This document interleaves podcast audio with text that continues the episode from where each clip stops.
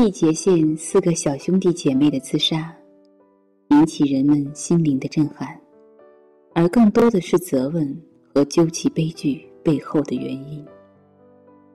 我不知道父母爱的缺失，是否是其根本原因所在。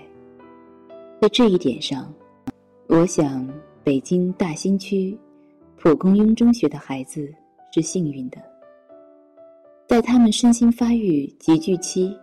能与他们的父母生活在一个城市，尽管他们的父母每天早起晚归，在这座城市为生活奔波，忙忙碌碌，但他们对孩子看得见、摸得着，辛苦中享受着家庭的温暖，而学校也肩负起了教育的责任。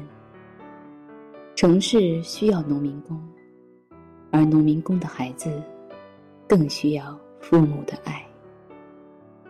请您帮助和支持北京市大兴区蒲公英中学新校舍的建设，让更多已经生活在我们身边的农民工孩子，不过早的失去父母的羽翼，能与我们的孩子一样，享受到父母亲的爱。